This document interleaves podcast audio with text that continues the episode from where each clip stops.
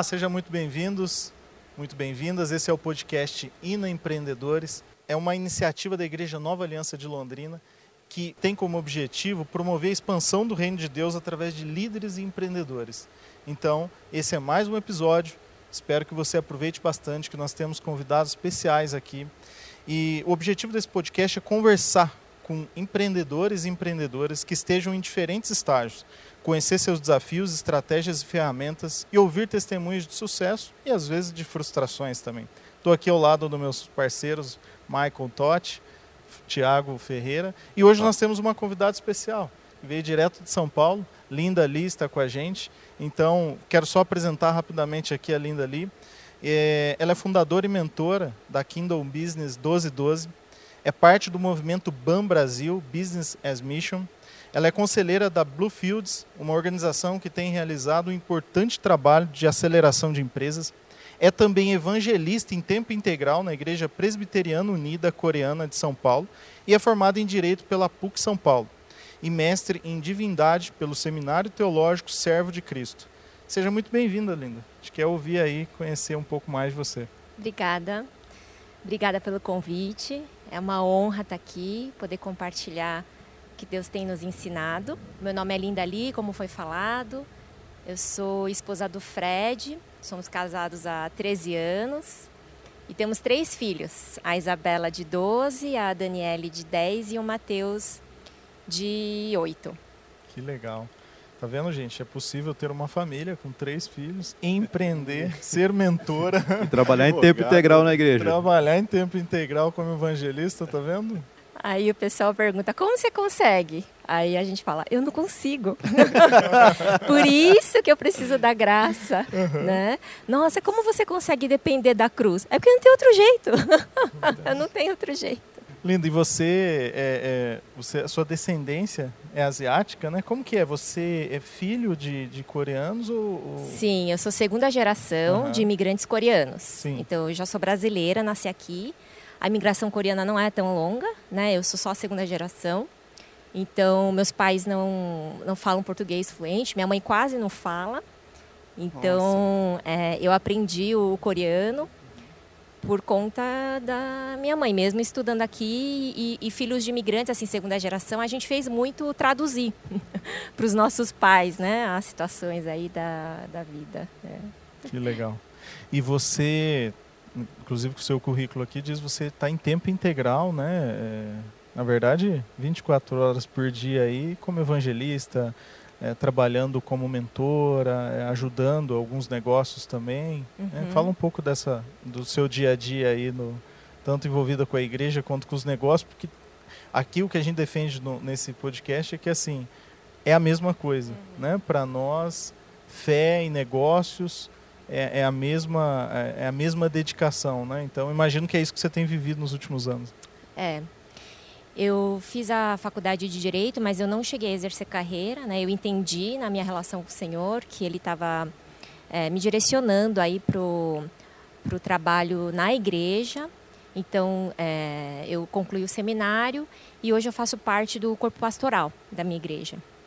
E ali, como evangelista, é, eu já trabalhei com crianças, com jovens e atualmente eu estou servindo nos grupos de células. Né? Então eu pastoreio os líderes das células na igreja. A gente tem um trabalho com mulheres, o de aconselhamento cristão e missões. E aí dentro do Ministério de Missões, então é que a gente tem trabalhado e desenvolvido essa temática aí da integração entre fé e trabalho na verdade, é, o nosso envolvimento da igreja como um todo com esses conceitos todos de negócios como missão, business as mission, kingdom business, é, surgiu. Não sei se eu já posso introduzir claro, aqui a claro. coisa, né? É, surgiu justamente de uma das conversas com um dos jovens que eu pastoreava. Então, no meio da semana, ele me ligou falou: Olha, eu estou super em crise, preciso conversar. Então pode vir. Ele veio na igreja e a crise dele era: é, domingo eu venho para o culto e eu encontro Deus e ele fala muito comigo. Aí ele pegou e falou bem assim: jovem é uma maravilha, né? Assim, sem filtro, né? Ele falou: eu, tudo que vocês falam ali, você está falando da pregação, né? Tudo que vocês falam ali, Eu concordo, eu acho que está tudo certo. Sim. Só que eu, eu, simplesmente não sei onde enfiar, assim, são as palavras dele, onde enfiar tudo aquilo que eu ouvi no domingo na segunda-feira no meu trabalho, no meu dia a dia. E, e, essa crise dele gerou uma crise em mim, como pregadora. Sim, né? vou falar, né? é, porque eu falei, nossa, assim, então, ou seja, então, horas e horas de trabalho não está não tá servindo para nada. é tipo isso, né? Assim. E a gente teve uma conversa longa. E, e assim, é a graça de Deus, porque eu via mesmo que era o Senhor que estava trabalhando essa crise nele e, e, esse coração, né, desejoso de eu quero saber como que eu enfio esse negócio, o evangelho no meu dia a dia. Né? Então era uma crise que realmente foi o Senhor que, que gerou ali na vida dele. E aí eu entrei em crise e eu parei e falei: alguém já deve ter feito essa pergunta em outro lugar, em algum lugar do mundo, na história, alguém uhum. já deve ter feito essa pergunta né? Que a gente que fica no ministério, que é um trabalho, né? De, de academia, de educação, de pesquisa, de estudo para preparar, né? Os estudos, a pregação e tudo mais. Às vezes a gente no meu caso, né, acabava perdendo essa e, esse contato com os jovens, na realidade, traziam para nós, então, os problemas reais, né, aquela dificuldade que a gente tem, que às vezes a igreja está respondendo pergunta que ninguém está fazendo. e mas quando as perguntas chegam, né, de forma objetiva, daí a gente realinha aí o que, que gente, as nossas respostas no caso, né? E aí eu fui pesquisar, conversei muito com o meu pastor, pastor Jairo, e, e aí foi aí que a gente então encontrou o movimento BAM é, internacional, mundial, e descobriu que já fazia anos e anos que Lausanne tinha feito essa pergunta, né? e que eles já tinham desenvolvido uma série de materiais, mas na época a gente quase não tinha nada em português, não tinha nenhum livro impresso em português. A gente tinha uns papers traduzidos, mas o que tinha de literatura em, é, em termos de Kingdom Business era tudo ainda em inglês ou outras línguas. E justamente naquele mesmo ano, o meu pastor recebeu um convite de igreja, de uma grande conferência que ia acontecer na Coreia do Sul. E era uma conferência que a cada três ou quatro anos é, reunia missionários e pastores do mundo inteiro, coreanos. É uma conferência missionária para trabalhar esse tema, trazer renovação, ferramentas, né? E depois enviar de volta para cada, um, para cada pastor missionário para o seu país. E o tema dessa conferência era o que adivinha? Business as Mission. Né? Que legal. Aí o pastor falou: Linda, você não acredita o que, que o tema da conferência? E ele foi para essa conferência na Coreia. Né? Então a gente entendeu e viu claramente que Deus estava trazendo isso para nossa igreja. E aí no ano seguinte, ou, alguns meses depois, o, o, o meu pastor é formado é, na Fuller. Né? Ele fez é, mestrado em divindade na Fuller, em Los Angeles. E ele recebe o convite da. Sabe quando você é ex-aluno, que você fica recebendo os cursos assim, né? Aquela mailing list, né? Uhum. E veio um intensivo de Business as Mission. E aí o pastor falou: Eu vou. Eu vou lá e trago todo o material para você. Que legal. e ele foi, fez uma semana inteira de intensivo, voltou e foi assim que começou aí a nossa trajetória. Que legal. É. Puxa, que da hora. Bom, já que você estava falando sobre BAN, né, o BAN, o Movimento Global e Kingdom Business, você pode explicar para a gente melhor o que, que é cada um, como é que funciona? Uhum, com certeza. É, o BAM, que é o Business as Mission, é um conceito que nasceu em Lausanne, que é um movimento internacional missionário, né, que foi criado por referências aí é, da história da igreja, como por exemplo, como por exemplo o John Stott, né? E Billy Graham e, e outros grandes aí, outras grandes referências aí para nós. Então era um movimento que reunia missionários de diversas partes do mundo é, periodicamente para orar junto, para ter um tempo de renovação e para pensar junto soluções para os problemas concretos que esses missionários estavam enfrentando em seus campos, enfrentando em seus campos. Então, se você acessar lá a plataforma da Lausanne, você vai encontrar todo tipo de, de tema. Né? Então, evangelismo de indígena, evangelismo na África, evangelismo para é, é, pessoas em grande situação de vulnerabilidade, evangelismo para mulheres de todo tipo, porque foram temas que surgiram justamente da experiência prática desses missionários no campo. Que muitas vezes o missionário ele tem um, um treinamento teológico, ele tem uma formação teológica, e aí ele é enviado para o campo e quando ele chega lá, ele não sabe onde enfiar a teologia dele, que é aquela história. Sim. Entende? E a gente acompanhou aí vai, né, ao longo da história aí, é, muitos missionários que se frustraram e tudo mais, então Lausanne faz isso. Né, de fazer é, teologia nesse sentido, né, de criar ferramentas e, e capacitação, né. E aconteceu que muitos missionários que estavam é, nos campos ali onde há é, evidente né, perseguição religiosa, onde é proibido você pregar o evangelho, estavam encontrando a dificuldade de estarem sendo agora expulsos dos campos. Não pode mais ficar lá. Países que não estavam mais concedendo o tal do visto missionário, porque antigamente tinha isso. Sim, sim. Né?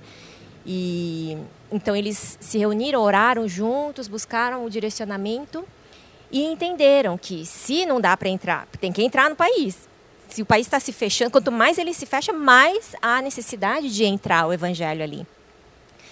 Então eles entenderam que se não dá para entrar com visto de missionário, então tem que entrar com outro visto. Uhum. e foi dessa é, crise, dessa necessidade, dessa busca que veio então essa ideia de bom, então nesse país aqui o que que dá para entrar? Qual é o visto que entra aqui? E na grande maioria desses países é, no início né, desse, desse movimento aí, era, eram aqueles vistos de profissões relacionadas à saúde, né? então médicos, dentistas. Mas com o passar do tempo, até eles não eram mais tão abertamente aceitos, porque esses países foram se reerguendo, desenvolvendo e tendo os seus próprios profissionais da saúde. Mas aí com o movimento aí globalizando e toda aquela coisa é, acontecendo em termos de corporativo, aí o que, que começou a acontecer? Hoje é difícil você é, encontrar um país que não dá visto empresarial. Uhum. Que é não é dá visto para um empresário, para alguém que vai investir né? dinheiro né? naquele Sim. país, que vai gerar emprego, que vai gerar renda e que vai trazer transformação ali para o próprio Sim é, habitante ali daquele país. Então, foi assim que começou esse conceito. Por isso, business as mission. Então, a gente entra com o business, mas com um propósito missionário. E claro que esse processo aí teve vários é, erros também, erros e acertos. Então, no começo, você tinha é, gente entrando com empresa de fachada. Uhum. né? E aí eles, o Senhor teve misericórdia e muita paciência e falou, oh, gente, não é por aí também, né? Aí tem que ser, não pode ser empresa de né? fachada, aí tem que ser empresa de verdade. E aí aquilo foi, então, sendo trabalhado, vários papers foram sendo feitos, escritos, missionários que tiveram essas experiências foram trazendo aí, né, a sua experiência prática e aí foi se desenvolvendo uma série de materiais, né? E hoje a gente tem, graças a Deus, vários materiais aí que nos ajudam a entender a coisa. Então, o a rigor, a definição do termo business as mission é essa. É um business, é uma empresa, um negócio que está estabelecido num país onde há é, que está fechado para o evangelho. Uhum. Então tem de ter essa característica transcultural né? É, e, é, esse é o termo a rigor. Então, no caso, o missionário ele tem a formação empresarial, né, ou da área que ele vai é, trabalhar profissionalmente, e também teológica. Daí a gente tem esse outro conceito que é muito semelhante, que é o Kingdom Business, que é a empresa do reino, que tem todas as características de uma ban, só que ela não é transcultural. Ela é no lugar onde você está. Então, por exemplo, no nosso caso a 1212, a gente é, era uma empresa BAN, com todas as características, só que a gente estava aqui em São Paulo, no centro de São Paulo, no Brasil. Então a gente, a rigor, não é business as mission, é uma kingdom business. Então é só isso que vai distinguir, mas as características são é, as mesmas. Uhum. Então, Linda, é uma empresa real, com o objetivo de ser sustentável, mas tem como propósito é, levar o evangelho isso. e, lógico, fazer transformação social no meio onde ela está inserida. Isso legal. Eu acho que, né, de Deus isso, sem dúvida. Muito. Né, a gente crê que toda empresa tem uma característica social em si, porque ela vai gerar emprego, Sim. renda, mas é diferente quando eu inicio ela com esse propósito, né? É, e eu creio também que Deus trabalha isso nos corações e deve ter muita gente que vai estar ouvindo a gente aqui que tem certeza uma semente no coração de querer fazer a diferença, mas ainda não sabe como, né? Porque às vezes os dons e os talentos não são de missionários, mas sim de empresário, né? E, e creio que Deus deve querer os, falar também com essas pessoas. E aí eu vou pedir para você falar um pouquinho mais sobre a 1212, então, né? E depois você vai falar do novo projeto, já está com, com uma outra empresa também, mas se puder explicar como, como era a 1212, como é que foi o trabalho de vocês. É, então, é, a partir da conversa dessa crise com esse jovem, a gente fez a pesquisa, encontrou esse movimento é, Business as Mission e lemos tudo o que tinha disponível a respeito. E aí, paralelamente, nós encontramos um movimento que é bem semelhante, mas é secular, que é o do social business, né? que é um movimento que busca também, através do negócio, através da geração de, de emprego, de renda, é, levar transformação social ali uma melhoria na qualidade de vida, especialmente em países ali em realidades muito muito é, vulneráveis, né, e com grande necessidade. E aí então começamos, montamos uma equipe, né, anunciamos isso para os jovens no caso, para a igreja como um todo, mas a adesão maior foi de fato dos jovens, porque assim como esse que me procurou, essa era uma crise que os jovens tinham, né? Então eu acho que quanto mais tempo você ah, vai ficando na igreja, no caso os mais velhos, é, to, acho que todo discípulo de Cristo já teve essa crise. É, mas talvez por não ter encontrado resposta ou, ou ter achado que era errado perguntar, não sei. Mas aí o jovem e, e, cada vez mais essas gerações mais novas não têm medo nenhum de perguntar, muito pelo contrário. Uhum, sim, sim. Né? É, e aí então aquilo foi assim, falou, comunicou ao coração deles. Né? Então muitos é, tiveram interesse, quiseram conhecer o assunto, então nós criamos na igreja vários grupos de estudo. Então, todo ano a gente tinha de dois a três grupos de estudo, abria inscrição, tinha lista de espera, era uma loucura. Todo mundo queria entender o que, que era é, Business as Mission, como era possível integrar fé e trabalho. Então, nós fizemos vários estudos, é, seminários, fizemos também pesquisas de campo, nós é, cavamos modelos de business as mission que a gente não encontrava no Brasil, né, naquele, é, naquele momento específico ali, há oito, nove anos atrás, mas a gente encontrou, por exemplo, organizações sem fins lucrativos, só que, que já estavam desenvolvendo algum tipo de trabalho nesse sentido de, de profissionalização, de encaminhamento é, da pessoa para empresas. Então, fomos, né, viajamos o Brasil, pesquisamos e participamos também do congresso é, esse, né, que é, no caso, não é cristão, sobre social business na Alemanha, né? E aí o pessoal, os jovens botaram o dinheiro ali, pagaram, falou: "Eu quero ir lá, quero aprender, quero ver como esse negócio funciona", né? E foi um tempo assim de muito aprendizado. E aconteceu que um desses vários grupos de estudo que fizemos na igreja, aconteceu de ser um grupo com perfil de é, jovens adultos, já profissionais, né, na idade, na faixa de dos 35 para 40 anos, que já estavam no mercado de trabalho há cerca de 10 anos ou eram já donos dos seus próprios negócios. E foi um grupo bem difícil, assim, né? Porque é, o povo estava cético, né? Não sei. E aí falam, por quê? Pela minha experiência, né? E aquele negócio, assim, né? E, e aí um, um deles falou assim, mas você já viu esse negócio dar certo em algum lugar? Aí você pega o material lá e fala, não, porque na Índia, né, na África e no Nepal. Aí ele, não, não, eu estou falando aqui do Brasil. Nessa nossa realidade complicada em termos de é, legislação fiscal, trabalhista, corrupção e não sei, aqui no Brasil, já viu? Então, parece que não tem ainda. Né? Tá, esse negócio não vai dar certo. Não, mas por que não, não vai dar? Se é de Deus, vai dar certo, tem que dar certo. Aí ele desafiou, falou: então vamos abrir uma e vamos ver se dá certo. Foi bem assim o negócio. Né? É. Super espiritual. Sim, né? Imagina. É. Desafio, né? Então vamos ver se vai dar certo. Aí eu falei, é, então vamos, então tá bom, vamos abrir a empresa. Tá, você topa, tá dentro? Vai investir seu dinheiro? Uhum. É, vou investir meu dinheiro, vamos. Então tá bom, então vamos começar. Aí é, E ninguém acreditava, né? Depois nem eu acreditava. Eu falei isso, que eu vou abrir, porque a gente vai abrir uma empresa. E é, é graças Nada como um jovem mesmo. desafiando. É, Nada como um pois desafio. é. E aí, então, a gente é, montou uma equipe de profissionais. Então, um consultor de negócios que tinha experiência em trabalhar business plan, é, o pessoal da área de finanças, um advogado. Montamos uma equipe e começamos a montar aí o plano de negócios, o projeto de negócios. Que área que a gente vai trabalhar? Como tinha essa questão paralela aí, né, dos nossos parceiros, organizações missionárias e sociais, que atendem pessoas em situação de vulnerabilidade, trabalham todo o processo de restauração. E eles já vinham compartilhando conosco que, puxa, precisa, será que alguém não pode dar um emprego para essa pessoa? Que ela precisa entrar no mercado de trabalho, mas por conta do seu histórico de vida, enfim, várias condições, ela não consegue. E ela precisa, né? Seria, no caso, a etapa final desse processo de restauração da pessoa, quando ela trabalha, quando ela pode caminhar aí com as suas próprias pernas.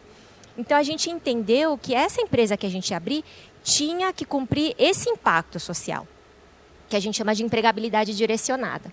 Então cada empresa, ela pode gerar o impacto social, o impacto missionário que lhe é proposto. Né, o que ela entende que ela é capaz de fazer. Não precisa uma empresa fazer tudo, né, é, resolver o problema ambiental e do vulnerável, situação econômica, não precisa da fome, não precisa fazer tudo. É por isso que tem o corpo de Cristo, né? Cada um tem que achar o seu lugar ali. A gente entendeu que a gente queria dar oportunidade de emprego. A gente queria empregar quem, aquela pessoa que ninguém queria empregar. E, e aí, pensando nisso, nós falamos, então vai precisar ser um negócio que não exige alta qualificação profissional. Né? Um tipo Sim. de serviço ou produto que uma pessoa que não tem, não concluiu nenhum curso, que não tem nenhum tipo de, possa realizar. Então, pesquisamos e nós queríamos entrar na área da construção civil. Né? Inclusive, visitamos algumas organizações que trabalhavam nessa área e tudo mais. Mas é engraçado, né? É, Deus não, não abriu a porta, não. É que eu tomo cuidado, porque esse negócio de ah, que quando a porta abre é Deus e quando fecha. Não, porque às vezes Deus fecha a porta bem fechada e trancado, né? Que é para ensinar a gente. E às vezes é o, o diabo abre a porta bem escancarada, que é para enganar. Verdade. Mas assim, ali a gente discerniu entendeu que não era aquele caminho. Como descendente de é, coreanos, a, a história da, da, da, da, imigração e da colônia coreana é marcada pela é, indústria têxtil, né? Uh, a maioria dos coreanos é, se envolveu com essa parte de confecção de roupas. Né? A gente tem uma estatística aí que hoje, 2021, já com certeza deve ter mudado, mas até há uns oito anos atrás, que foi quando a gente começou tudo isso, é, mais de 80% da produção nacional do vestuário era estava é, na, na, mão dos coreanos, dos imigrantes coreanos. É, saía de lá. Claro que de lá, do centro da produção, passa por outro que vai revender no caso, mas a produção era a maioria dos coreanos. Mas aí eu sou segunda geração, hoje a gente já tem terceira, quarta geração e a gente está tendo aí um redirecionamento, né? Muitos desses descendentes não estão indo para a área da confecção, estão se profissionalizando em outras áreas, mas o pessoal da minha geração, eu tenho muitos amigos que ainda estão na confecção, que a gente é segunda geração, né? Que recebeu o negócio aí do pai. E claro que a primeira coisa que a gente falou foi isso. Então vamos entrar na área da confecção. Mas aí, como tem, né, todo aquele é, já já está anos fazendo e fazendo tudo com bem não vou falar errado, né? Mas errado. é. Não tem outra forma de falar. Né? Exatamente, né? né? E aí o pessoal não queria coçar ali onde estava e queria achar outro lugar para coçar. Então nós fugimos, né? Digamos assim, dali. O pessoal não queria não, confecção não, linda, é muito complicado. Não, confecção aí que não vai dar certo. Não, confecção é muito complexo. Não, é muito desafio e tal. E aí, né, aquele negócio, é desafio, complicado, não dá, aí a linda já vai, né? Não, então é isso mesmo que vai ser, então, né? Para mostrar a glória de Deus, então, tem que ser. É. E aí não, fecharam, ah, quer dizer, as portas não abriram na área de construção civil. E aí um dos membros da equipe falou assim, ah, se for pensar que tem que ser um negócio com é, que exija pouco investimento, que requeira né, pouco investimento e tenha baixo risco, ele tinha uma confecção, né? Ele falava, eu não consigo pensar em outra coisa que não seja da nossa área mesmo. Porque aqui mais de 60% dos membros da igreja trabalham com isso. Então, pelo menos serviço não vai faltar. Uhum, né? A gente sim. vai conseguir gerar e aí ver se o negócio dá certo, mas se cada um mandar um corte uhum. para 12 e 12, é, morrer, falir não vai. E aí houve aquela resistência. Será? Não, mas é muito complexo, tem o desafio A, B e C. Mas vamos, então vamos. E aí a ideia era então abrir uma oficina de costura para poder atender a demanda de todas essas é, produtoras de roupa, confecções. Mas a costura ela é, ela é complicada porque ela exige né, uma qualificação. Não é assim a pessoa nunca costurou, aí faz um curso de um mês e tá já sai certo, costurando. Né? Não, né? E aí a gente, e aí eu descobri que eu não era dessa área, né? Que existe uma, uma outra etapa nesse processo de produção que chama acabamento. Então, o que acontece? A roupa é costurada na oficina de costura. E essa roupa que foi costurada, ela precisa passar por uma revisão. Alguém precisa ver se não tem um defeito, cortar os fiapinhos de linha que sobraram, passar, dobrar, embalar, pôr o tag para aquela roupa poder ser colocada na prateleira e vendida. Uhum. E a gente descobriu que, quer dizer, esses próprios irmãos da equipe já faziam isso, sabiam que eles terceirizavam esse serviço. Né? A maioria fazia dentro da, da produção da empresa, mas alguns estavam terceirizando esse serviço. E aí ele falou assim: vamos fazer passadoria, porque o investimento é baixo, bota Sim. dois ferros ali, né? compra os saquinhos, e o risco também vai ser menor. E qualquer um aprende a passar, uhum. dobrar, ensacar. Mas isso na verdade não, não é qualquer um. A gente descobriu que tem gente que não aprende, não. É, passa... simples, mas Exatamente, né? Precisa ser certo. E, e foi assim que a gente começou então com o serviço de passadoria. E de fato, os nossos primeiros clientes foram membros da igreja. Que legal. Né? Que arriscaram seus cortes, sabendo disso. Né? Sim, então, sim. eu vou dar um corte para você, então, mas você sabe que a gente está em treinamento. E a gente teve membros que mandaram cortes assim, linda. Esse corte aqui pode estragar. Eu separei um corte para você que treinar, é o dinheiro né? dele ali. Uhum. É a forma dele ofertar. Tá. É. E aí você descobre que tem várias formas de você ofertar, né?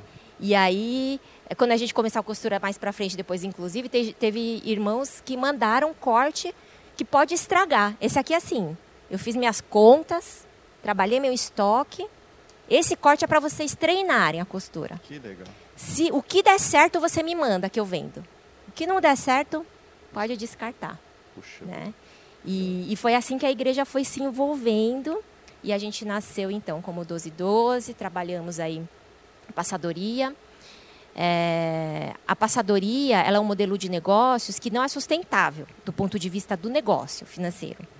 Por quê? Porque é um serviço muito barato, simples, e lá no centro de São Paulo, ali no polo da produção, você vai encontrar centenas de empresas que fazem passadoria que são informais. Uhum. Que não tem CNPJ, os funcionários não são registrados. E que há um certo nível, sim, de exploração de mão de obra. Sim. Então, não dá para competir. A gente sabia dessa realidade, então nós fizemos um, um plano de negócios híbrido. Não dá? Então, quanto, quanto a gente precisa para aguentar quanto tempo? para ver se a coisa vai dar certo ou não. Sim. Aí o pessoal do financeiro queria me matar, né?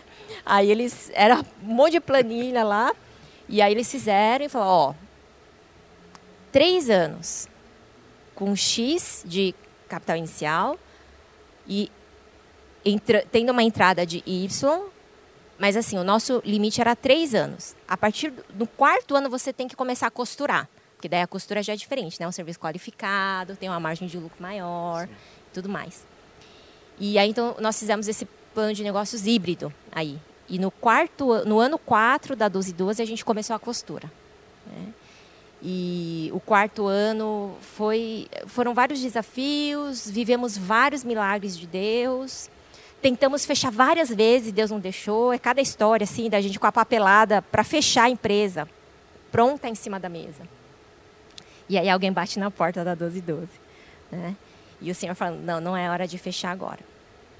E aí, é, eu não sei se eu já posso avançar e contar. Não, fica à vontade, a gente está ouvindo aqui, tá, tá ótimo. Eu não deixa fazer pergunta. É, eu, eu, ia falar, perguntar quem trabalhava na 1212, né? Uhum. Quem eram as pessoas em situação de vulnerabilidade, mas quem eram essas pessoas, né? Então, quem, administra, quem administrou a 1212 foi a Erika Park né, que é uma irmã da igreja, que era outra jovem, que tinha essa crise de como viver. Ela também, ela também formada em direito, formada em teologia, né? E quando ela ouviu a proposta, ela falou: "Nossa, é isso que eu quero.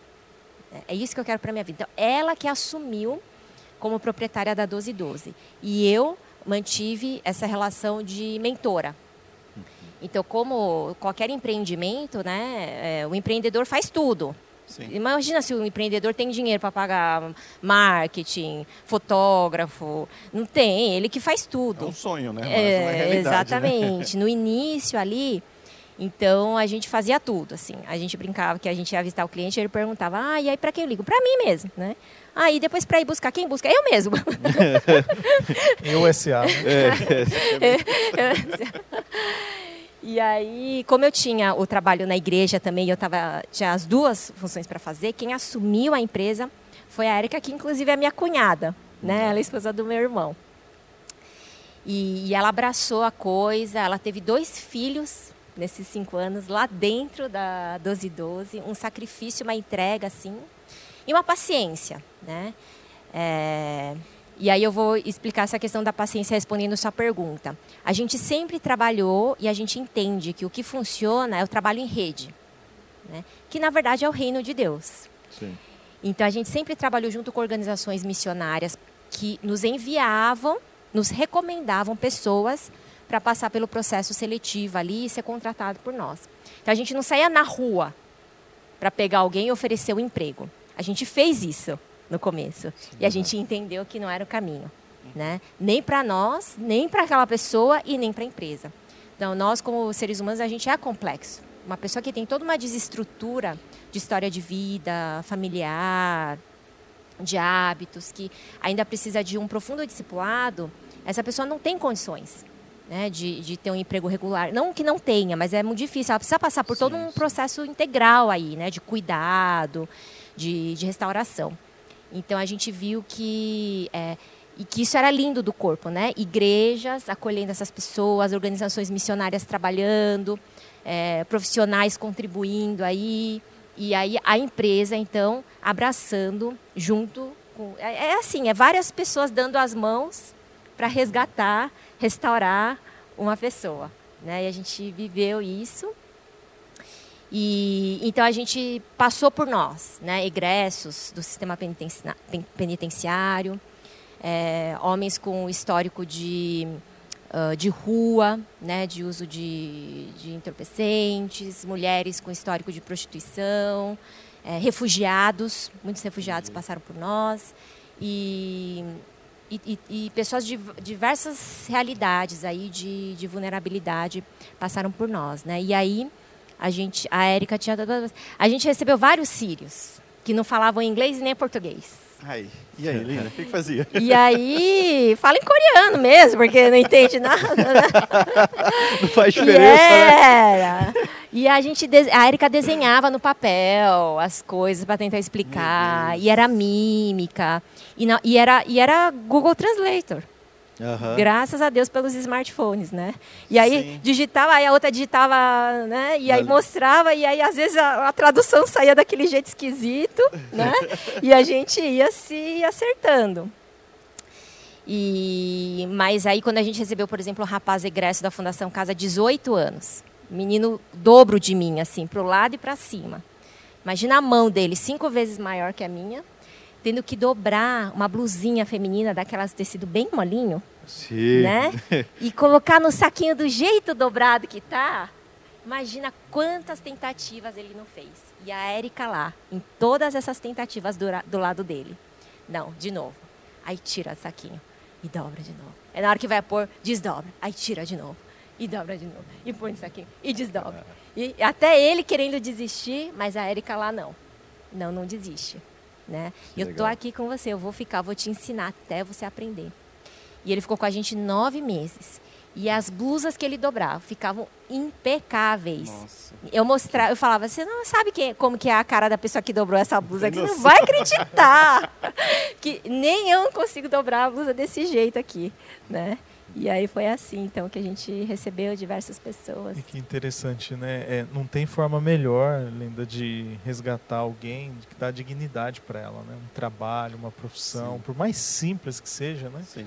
Pessoa que sai numa condição de rua, de uso de entorpecente, de prostituição, poder ter um trabalho, ser remunerado por aquilo, aprender e viver, então, é, parabéns, que trabalho incrível, né, é. E eu, e eu acho muito legal, né, falando da Jéssica, é essa. Jéssica, né? Érica, perdão. Né, esse acreditar na pessoa, né? Porque às vezes a gente não, às vezes a gente fala, não, não vai dar, não, não vai dar certo, né? Ou tenta um pouquinho, duas, três vezes você já desiste, né? Mas tem que ter esse acreditar que a pessoa tem condição, tem capacidade, né? Vai conseguir e, e perseverar. Algo, algo que no momento que a gente já está tão imediatista, né? A gente vai contratar alguém, a gente quer alguém que venha pronto, que já saiba fazer, que é, de preferência que não precise nem ensinar, né? Que a pessoa chegue e, e vá fazendo, né? Mas vê que precisa ter uma visão diferente, né? É, você tocou num ponto muito importante que precisa ser falado. Não é romântico. Sim. Né? Não tem romantismo. Sim, sim. Tem Jesus. Tem que ter muito do espírito muito ali. Amor, né? Mas não é romântico. Então, assim, a gente tinha esse rapaz que demorou, acho que foram uns três meses até ele conseguir dobrar uma roupa, mas a gente precisava ter outros profissionais ali. Sim. Então, uma empresa do reino, ela precisa ver isso. Né? É, é, é, é como se a gente fizesse a tal da cota, a cota do reino, Sim. a cota missionária, digamos Sim. assim. Senão, a empresa não, não tem como ela sobreviver, não tem como ela funcionar. Sim. Então, é importante que cada é, empresário, empreendedor, se você é alguém que emprega pessoas, você tenha essa visão, né, de intencionalmente pensar no mês que vem, quantas pessoas não capacitadas eu consigo contratar? Em quantas vidas eu consigo investir? Igual quando a gente faz essa avaliação das nossas finanças Sim. e começa a ofertar para um missionário em campo e assim por diante, né? Por que não também pensar, olhar as nossas finanças e falar, olhar para a minha empresa no, no, dentro do meu quadro de funcionários, né? Quantas pessoas, pessoa exatamente, perto, né? uma pessoa, pessoa é, né? realmente sem condição trazer ela exatamente, empresa, né? é, é uma pessoa que não vai produzir, que vai é, demorar, demorar. para ela ter, dar o retorno, mas em quem eu vou estar tá investindo né? E fazer essa conta. Por quanto tempo eu consigo investir e por aí vai. Então, assim, é Sim. conta atrás de conta, né? E com muita oração. Olinda, qual, qual, qual dica que você dá para a empresa que quer fazer esse trabalho, quer, quer abraçar? Por onde, por, por, por onde que ela pode começar? Né? Por exemplo, ah, eu tenho uma aptidão, quero abençoar essas pessoas, mas eu não sei por onde começar, como que eu, com, quem eu procuro né? Porque a pessoa, né, o empresário, né, ele está tá acostumado em receber já uma mão de obra pré-qualificada, né? uhum. né? Ele vai qualificando, mas quando recebe uma mão de obra que é um ex-presidiário ou uma pessoa, né, que enfim vive uma, vive uma situação de rua, é mais complexo, né? Uhum. Por onde que ele pode começar? Uhum. Então, a minha recomendação é, se você já tem uma empresa, você tem que começar é, se organizando, fazendo essa conta que eu falei agora, né? Então, se o impacto que você quer gerar né, do ponto de vista missionário e social, é a empregabilidade, no caso, nesse caso específico, que foi o nosso caso, então pensar nisso. Quando né, e quanto eu consigo investir? Quantos, quantas pessoas eu consigo trazer para dentro da empresa? Por quanto tempo? E se planejar primeiro nesse sentido, tem que se planejar. Porque senão, se você trouxer um monte de gente e contratar e, e, e, pagar, e a pessoa não vai produzir, aí você não vai conseguir entregar o, o seu produto para o cliente. E aí a empresa vai falir, aí ao invés de ajudar, você só atrapalhou, porque agora não é só um desempregado, você é outro, é o segundo desempregado nessa vida, entende, é, né? É, aí aumentou o trabalho para quem precisa socorrer. Então precisa se organizar e planejar, mas tem que ser feito de forma intencional, né? E tem de ser feito também com, com cruz. Por que eu falo isso? Porque muita gente fala, ah, quando eu me tornar o empresário de uma mega company, aí eu vou dar emprego para todo mundo. É sempre depois, né? É. Mas a pergunta que o Senhor nos faz é: o que você tem aí? O que você tem? Né? Quem não está intencionalmente entregando o que tem hoje, os seus cinco pães e dois peixes, não vai entregar depois mais para frente, porque é uma questão do coração, não é questão Sim. de quanto que você entrega, porque Deus não precisa de nada, na verdade. Exatamente. Primeira coisa é essa. E a segunda, pela nossa experiência, e, e eu acredito que podem ter experiências diferentes, né? Mas no nosso caso, essa parceria com organizações missionárias. Ah, legal. Né? Então, é, porque esses missionários que trabalham especificamente com pessoas em situação de rua, missionários que trabalham especificamente com refugiados, eles têm uma sabedoria de Deus, eles têm uma experiência, eles têm uma autoridade que a gente tem que respeitar e reconhecer. E que às vezes eu não tenho. Né? Então, ele vai saber melhor a necessidade da pessoa. Às vezes, ele tem uma estrutura de atender a necessidade, um tipo de necessidade da pessoa que eu, como empresa, não vou ter. E aí a gente vai somando aí, né, uh, o nosso serviço, o nosso amor em prol daquela pessoa. Então, acho que duas dicas fundamentais. A primeira, se organizar e ser intencional. E a segunda é conversar com parceiros, né? trabalhar, ir lá visitar um missionário que você conhece há muito tempo, uma organização, e falar, olha, né, tem uma empresa, por exemplo, a gente tem um, parceiro muito querido, o Capelete, que trabalha com homens. E ele queria muito enviar, mas quando ele conversou com esses homens, que tem alguns deles históricos de, é, de, de, rua, de, de, travestismo e tudo mais, quando eles falaram, ah, é, é, é fábrica que mexe com roupa de mulher, aquilo mexeu com eles, entendeu? Falou, Entendi. nossa, não sei se eu estou preparado para mexer com roupa de mulher todos os dias, porque sim. ele está em um processo de restauração. Sim, sim. Então, é, não era a 1212, não podia atender a realidade para eles. Mas, de repente, se você tem uma, uma empresa que trabalha na área de construção civil, sei lá, com obra, outro tipo de. Uma fábrica. Exatamente. Mesmo, né? né? Aí você pode ser essa empresa, esse empresário, que vai acolher essas pessoas. Né? Porque existe essa necessidade real ali, naquela realidade daquele campo. Né? Então, conversar, ter humildade, né? Não querer, não ser prepotente, arrogante, achar que, ai, agora eu vou usar minha empresa para salvar todo mundo. Né? Se Jesus tiver, tiver misericórdia para deixar você participar de um pedacinho do processo que Ele está fazendo, né? e que muitos tão, já estão fazendo há mais tempo que a gente já e muito melhor, nossa, a gente tem que dar glória a Deus. Né? E é isso que a gente tem que buscar. Legal, isso aí. Que aula, hein? Puxa, tinha que gravar três de amor, horas né? de podcast aqui com você. É, uma né? aula de amor, né? De compaixão. E, e agora você está falando, né? Contando desde 12 12, mas você está num projeto novo agora, né? Também na mesma linha, só que diferente, estava nos contando, né? Você pode compartilhar com a gente também? Então, esse é spoiler, né? Ah, oh. é bom, a gente gosta. a, gente, a gente encerrou as atividades da 12 12 no ano passado assim como muitas empresas, o impacto do período é, fechado. Pandemia, né? É, foi muito forte. Como a gente era ponta, né, o serviço, então o risco para nós era muito maior, Sim. porque os nossos clientes fecharam a produção. Quando eles voltassem a, a produzir, a gente não sabe se eles iam vender.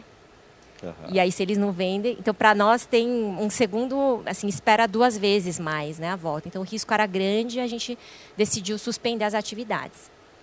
Fechamos a empresa mesmo, CNPJ, e desde então estamos em oração aguardando o Senhor. E aconteceu que há alguns meses atrás é, a gente teve aí essa ideia de começar a produzir uh, correntes, né, para máscaras que e que, que, que, chama Salva Máscara, né? É um produto que ainda não é muito difundido aqui no, no Brasil, mas a gente está em fase aí de validação do produto. A gente está testando no mercado para ver. Muita gente nunca viu, né? Nunca tinha ouvido falar. E essa ideia veio, veio daqui do Brasil mesmo ou, ou, veio de alguma coisa de fora? Essa ideia vocês... veio da minha casa mesmo, né? Porque ah, é, uma tem uma, é, uma assim. amiga minha fez no ano passado, que ela ficou em casa também. E aí ela tem um, um, lado artístico, aí não sei de onde veio a ideia dela, né? Não cheguei a perguntar isso. E ela começou a vender correntinhas para criança, correntinhas para máscara. E quando eu vi, eu achei genial a ideia. Eu falei, nossa, eu quero para os meus filhos comprei para os meus filhos e achei tão útil, né? Porque é aquela história, né? Você tira a máscara, aí você já faz assim, tudo errado, né? Sim. Ali. É, tem que manusear aqui assim, é. é. Aí põe na mesa, que está toda contaminada, põe no colo, né? Aí levanta e esquece a máscara cai. E a criança que sai de máscara e depois ela sabe onde está a máscara, né? A gente, ela sai outro com dia, e volta sem, né? A gente ia Sim. dar uma volta no parque Cadê e era direto assim, as mães falando: "Cadê sua máscara, menino? Cadê sua máscara?" As máscaras vão se perdendo no caminho. E eu achei fantástica a ideia. Ela foi, ela se inspirou, na verdade, fora, né? Nos Estados Unidos Sim. é bem popular assim. E aí eu comprei para os meus sobrinhos, dei de presente para um monte de gente. E foi isso. E aí, outro dia, eu encontrei com ela, falei, como é que tá o negócio lá? Dela, não, parei. Faz tempo que eu parei, porque eu falei, não pode parar esse negócio, gente, vai, né? É super Genial, né? vendável, é uma ideia tão boa. Eu só eu comprei um monte. Ela falou, é, você era minha cliente VIP. aí eu falei, mas você não tem, não pensa em voltar? Ela, não, não penso. E ficou. E aí eu fiquei com aquele negócio encucado, né, na cabeça. Porque aqui, rapidamente, que eu sei que a gente já está no tempo, mas é, uma das organizações com que a gente trabalhou em parceria é, me perguntou várias vezes, Linda, porque essa organização, ela, a Vila Cairós, elas são uma casa que acolhe mulheres. Então, é um ambiente familiar, onde essas mulheres com histórico de situação de rua e outros históricos é, são restauradas.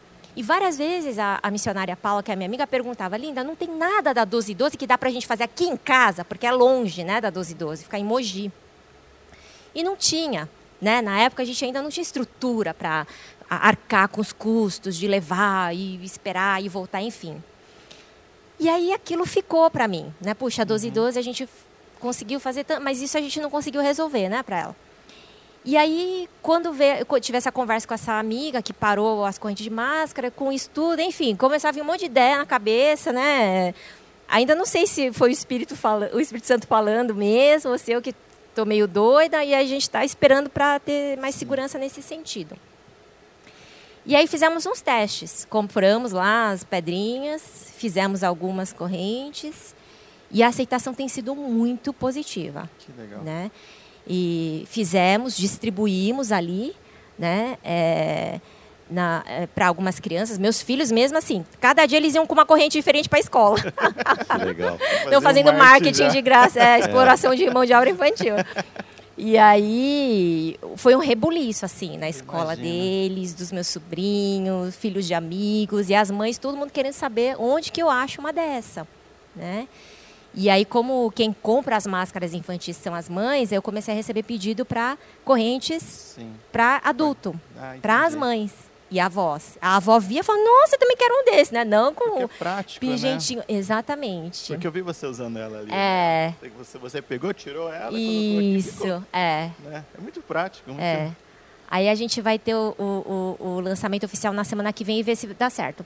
Mas a ideia é que a produção dessas correntes, isso dá para fazer no Vila Cairó. Olha, que legal. Ou em outras organizações e instituições. Que isso a, a pessoa consegue levar para casa dela e fazer. Né, e vender Sim. o serviço dela, que é diferente da costura. Sim. A costura, para começar, tem que ter uma máquina na casa dela. Né? Mas a, a costura, a produção industrial, ela é, é, sectarizada. Uma pessoa não fecha a camisa inteira sozinha, ela faz uma parte. Uma fecha o lado, a outra põe a manga, sim, a outra faz a gola. Isso é produção industrial. Não dá para fazer assim, distribuindo né, as partes. Então, é algo que é um negócio meu e do meu esposo, que a gente começou junto, e a gente está orando e, e, entregou na mão de Deus, como sempre. Né? Uma lição que a gente aprendeu assim de forma bem dura, mas assim, profunda, né? É duro, mas é, é, é cheio de amor, é que não é nosso. Nada é nosso, né? Sim. Então, a 1212 também não era nossa. E, e a gente, Deus nos ensinou ali que Ele que deu. É o Isaac, né? E se Ele é. disse a minha entrega, eu tenho que entregar, porque não é meu. Exatamente. Né? Então a gente acha que a gente aprendeu a lição, né? Mas de vez em quando a gente dá uma. né? Normal. É, aí a gente está esperando. Mas o nosso sonho é esse, né? Além de trabalhar a produção das correntes com esses parceiros, também é, gerar demanda de, de costura para outras organizações em termos de embalagens e as ideias são muitas aí. Não, e é uma chave você poder levar até a casa de recuperação, Isso. porque você comentou com a gente que esse transporte das pessoas que estão na casa de recuperação até o local de trabalho costuma ser muito arriscado. Né? As pessoas podem se uhum. tentadas ali a retornar para um lugar, uhum. sente um cheiro, vê Isso. alguma coisa, encontra com alguém. Uhum. Então é uma uhum. chave também poder levar até é, lá. Seria. É. Legal. Linda, uma coisa que eu, para a gente encerrar aqui, eu, eu vi num podcast seu e eu nunca vi ninguém tratando desse tema da forma como você abordou. Você disse que no, na indústria da confecção é, existe ainda muito, muita coisa errada, muita exploração de mão de obra, né? E, e aí te perguntaram a raiz disso, qual a causa, da onde começou, como começa tudo isso, né? E você elencou uma série de coisas e uma delas é do próprio consumidor, eu como consumidor, é buscar tanto por preço, preço, preço, valorizar tanto aquela compra ali muito barato e que isso de certa forma pode ser uma das causas de chegar dentro da cadeia produtiva uma porque é insustentável, inviável, né, vender por determinado preço se eu faço tudo de forma legal, se eu faço. Então, eu só queria que você fizesse uma abordagem final disso, porque eu achei muito prático, eu nunca vi. Eu concordo com tudo que você disse, mas eu não sabia nem elaborar a forma como você explicou isso na, sua, na visão que você uhum. teve, de repente, na 1212, dentro desse contexto. E eu acho que isso não serve só para confecção, uhum, para o geral. Né? É. Eu sempre falo que isso daí foi pegadinha de Deus comigo. Porque eu não imaginava a complexidade da, dessa indústria têxtil, né?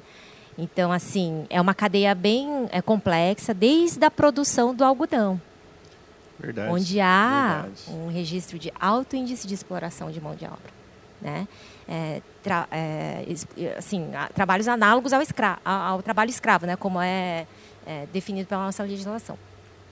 Então eu não fazia ideia disso. Né? Então a gente começou a ver isso, que o pessoal ficava reclamando que o nosso preço era muito caro. Eu falei, mas por que é muito caro? Aí eu fui ver nos vizinhos, era menos da metade do nosso preço.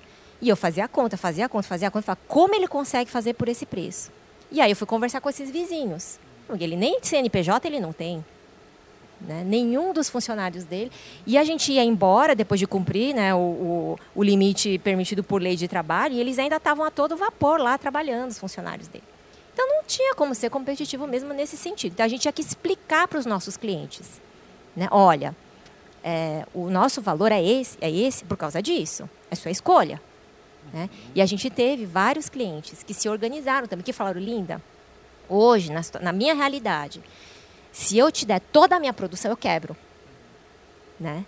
Porque a gente também pode ser romântico. Tem a, a realidade, a carga tributária. A gente queria dar um salário de, de, de é, equivalente a dois salários mínimos para o nosso funcionário. Uhum. Mas você paga o, o, um salário mínimo, mas você tem o custo de dois salários mínimos. Sim, é assim que funciona a coisa. É muito difícil mesmo essa parte. E aí, mas é difícil, mas a, a gente leva para o senhor, aí ele vai falar, então, ou muda a lei, ou tem que funcionar. Ou muda a lei ou tem que funcionar. Porque a terceira via é a corrupção. Sim. E você acha que essa é a minha vontade? Não é. Então a gente, eu falei, então tá, então vamos fazer as duas coisas. Vamos, vamos tentar mudar a lei. E aí a gente foi bater, gabinete de deputado, as coisas malucas que a gente já fez. E também a gente falou, vamos fazer dar certo esse negócio. Sim. Né? E aí é, tinha esse desafio. Mas para você ter uma ideia, é, ai, como que faz para abrir uma empresa, né? Eu, linda, que nunca nem sabia que tinha o negócio lá, a subseção de não sei o que, da junta comercial e Sim. tal. Aí, como que faz para abrir? Aí o irmão falou assim, não, você vai e abre na empresa. Aí eu fui lá na junta, aí o cara falou assim, ah, precisa de desse documento, desse documento, nanã, alvará de funcionamento. Alvará, tá. Alvará o quê? E como que faz alvará? Ah, para tirar o alvará tem mais esse documento, esse documento, aí tem, vai no outro. Aí você vai no outro. Não, porque daí para ter o laudo do bombeiro tem que ter isso, isso, isso, aí vai. Né? Eu falei, gente, como, como que cada, todo dia abre empresa aqui? É sério que... Tu... E aí o irmão falou assim, ai, linda, você é tão ingênua. Né? Ele falou assim, se você subir essa avenida, tem uma avenida grande ali na Brigadeiro Luiz Antônio. Se você subir de ponta a ponta, você vai conseguir contar nos dedos de uma mão quantas empresas têm alvará de funcionamento. Nossa. Mas pode abrir empresa sem alvará? Não. Poder não pode, na Nossa. teoria, né? É a mesma história do, daquele cristianismo meia boca, sabe? Você Sim. fala assim, tem que orar, amar o inimigo, orar pelo que te persegue. É, na teoria, né? Mas na prática, então, mas se não funcionar na prática, o que, que é essa fé? O que, que é esse, esse evangelho, esse cristianismo? Aí eu falei, não, eu não vou abrir empresa, então sem. A lei fala que tem que ter, então a gente vai ter o alvará, a gente só vai abrir quando tiver o alvará de funcionamento. Ai, não é assim que funciona, tá vendo? Já não vai dar certo, viu? Você não entende nada de empresa. Eu acho até que Deus me enfiou nesse negócio porque eu não sabia, eu não sabia nada mesmo de empresa. Sabe que a ignorância é uma bênção, entendeu? É, dizer assim, né? Então eu quero, não, se não é, é, não é, não é. Então aí Deus falou, então vai, vai ela mesmo que não sabe de nada e aí para ver, se, é, aí a coisa vai dar certo. E aí coloquei lá. Aí a gente levou corremos, fizemos toda a documentação, levamos lá e o cara falou assim: olha, você sabe que isso aqui, esse seu avará, o funcionário público da subseção lá da junta que eu falou, isso aqui pode sair para você em uma semana ou em vários anos, né? Falou assim para Érica. Você sabe, né? Caramba, hein? E a Érica falou assim: Ah, é? E qual é? E o que que determina isso? Se fez de desentendida, sabe? sim. Aí o cara se desconcertou e falou: Não, é assim. Então você que sabe. Aí vai. Meu Deus do céu. E aí a Érica veio, a gente reuniu a equipe, falou: Não, vamos orar. Vamos orar, porque Deus falou que Deus está falando que é para abrir a empresa, ele vai dar um jeito de dar esse alvará de funcionamento. E se não der, então fecha. Assim, mal abriu, né? Já fecha. E aí era engraçado, porque a gente já tinha o lugar e a gente já tinha, tava pagando aluguel. Então a crise era essa dos irmãos, né, da nossa equipe de consultoria. Precisava, né? A crise né? era essa. Vai sair primeiro mês de aluguel, nem abriu a empresa. Segundo mês de aluguel, nem abriu a empresa, né? E aí os ídolos do nosso coração vão aparecendo. Deus é muito bom, né? Que quer, que e quer vai agilizar, né? revelando, exatamente, exatamente, né? E aí você leva para o Senhor e é quantos meses de aluguel precisa, mas tem que andar no caminho que é só tem um só e a porta é estreita. E aí o nosso alvará de funcionamento saiu em um mês Nossa, que legal. e ninguém acredita. Quando eu mandei para a equipe a foto que a Erika me mandou, o pessoal, o quê? Esse alvará? Não, como? Você pagou a propina? não, claro que não, tá louco? Não acredita. Aí todo mundo fala, milagre, milagre, milagre. Então hoje você vai no, num shopping de elite da cidade de São Paulo Sim. e tem várias lojas nesse shopping que não tem alvará de funcionamento. Estourou Nossa. uma, um escândalo ali, alguns anos atrás. Mas a 1212 tinha, Olha só. Legal. né? Então é de Deus, ele legal. faz. É isso. Amém. Bom, gente, linda, a gente poderia ficar aqui Horas, muitas né? horas, né? Horas. Espero que a gente consiga fazer um outro bate-papo. De repente a gente faz online aí, se conecta com você. Muito bom é, conhecer esses conceitos mais a fundo. Espero que quem está nos assistindo possa extrair disso tudo inspiração. Então vejam como é possível empreender com impacto social, com sustentabilidade, né? Porque em nenhum momento a Linda disse aqui, ó, a gente vai ter um dinheiro para bancar três anos, mas com o objetivo de ser sustentável, né? O negócio é parar de pé, ou seja, pagar pelo menos as contas dele, pagar quem está trabalhando, sócios que se envolvem no negócio, que está ali dedicando tempo integral, ele precisa ser remunerado por isso, tem que ter lá um prolabore, né? Ele precisa. Então, é possível empreender com impacto social é, e com valores do reino. Foi isso que a Linda acabou de dizer. Ela iniciou um negócio, não abriu mão em nenhum momento, confiou em Deus e o milagre aconteceu. Então você que está nos ouvindo, fica com essas, esses valores aí, né? Tudo que foi falado aqui serve como uma dica, dicas e dicas, informações, prática, experiência de quem viveu isso e, e- e deu certo. né? e, e agora está aí com um novo negócio e que Deus abençoe muito, prospere, que você alcance ainda mais pessoas dentro dessas Amém, casas de recuperação, né? Sim. Que o reino de Deus seja E que expandido volte, através né, Du, desse depois para contar esse, esse testemunho das correntes aí. Amém. É porque a gente crê realmente que, que vai, vai acontecer mesmo, né? E que abrange, né? O mundo, pro, pro Brasil, o mundo, enfim, né? Isso aí. Thiago, obrigado. Com você Eu- o encerramento, se você quiser. Eu nem comecei a minha lista de perguntas. mas, Já que tinha bastante, né? É, mas, mas muito obrigado por ter aceito o nosso convite, né? Para estar aqui hoje com a gente. É, foi um, é um prazer imenso, foi um prazer te Eu ouvir. agradeço. né? Tenho certeza que quem assistiu, assim como o Eduardo falou, está sendo tocado. Deus está abrindo chaves de coisas, de valores que são importantes, que não dá para abrir mão, né? E ao mesmo tempo entender que toda e qualquer empresa é feito de pessoas e é para pessoas, né? Então, é, obrigado mais uma vez, que Deus abençoe você grandemente, né? Que continue nesse foco, né? E fazendo a diferença na vida das pessoas que são impactadas pela sua empresa e por você também lá. E colocando é, o evangelho na- no dia a dia, né? Tem, tem que ponhar em algum lugar, né? É isso aí. Isso aí. Legal. Alguma dica de leitura, Thiago, linda, sobre esse tema no Business Kindle, BAN? Alguma dica? É, tem o do o Fé e Trabalho, não sei se vocês conhecem, do Timothy Keller, que trabalha uma base mais teolo- a base teológica né, dessa questão da integração que é necessário, né, que é uma crise que é necessária.